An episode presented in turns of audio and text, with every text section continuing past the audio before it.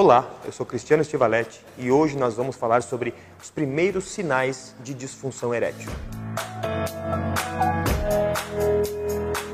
O primeiro sinal de disfunção erétil não é perder a ereção.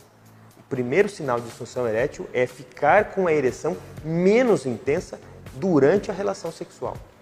Varia muito de acordo com o tempo de cada relação e até com a posição que o casal está no momento durante a relação sexual, se o seu membro começar a ficar menos rígido, isso pode ser um sinal de perda da potência da ereção.